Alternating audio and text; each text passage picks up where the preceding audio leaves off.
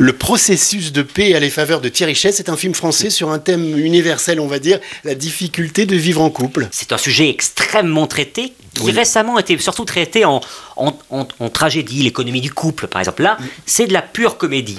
En fait, c'est donc euh, un couple joué par euh, Camille Chamou et par Damien Bonnard, qu'on a notamment vu dans, dans, Les Misérables. Et c'est un couple qui a deux enfants et, et qui voit qu'il est au bout de quelque chose et qui décide donc de faire un règlement de choses à respecter. une sorte de charte, sorte de charte écrit noir sur blanc. Charte universelle des droits du couple.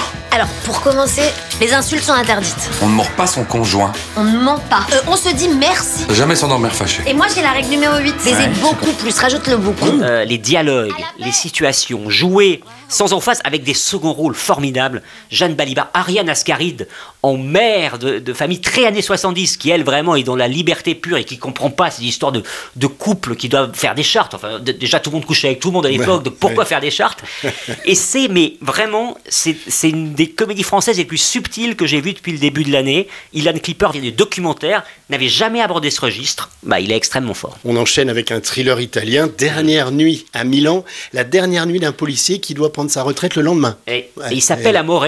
Amore. Et on, peut, on, on lui donne le bon Dieu sans confession. Il n'a jamais fait usage de son arme, on dit au début. Sauf que, évidemment, il n'est pas aussi net net qu'il n'y paraît. Et cette dernière nuit, eh bien, il va être rattrapé par une sorte de coup de, choses un peu bizarres qu'il a organisées.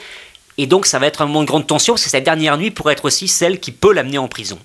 Le thriller est parfaitement orchestré, puis il y a un acteur magistral qui s'appelle Pierre Francesco Favino, qui est parfait pour le rôle parce que lui aussi, quand il arrive, son visage est tellement sympathique qu'on lui donne le bon Dieu sans confession et qu'ensuite il joue bien tout, tout ce qui se, commence à se fragiliser à l'intérieur et qui, et qui ensuite se voit à l'extérieur de manière admirable. On a donc Dernière nuit à Milan, l'ultime nuit de service du policier qui s'appelle donc Amore, Franco Amore, et le processus de paix, comédie française sur euh, la manière de durer quand on est en couple. Les deux films sont en salle cette semaine, à retrouver également dans le magazine Première et sur première.fr.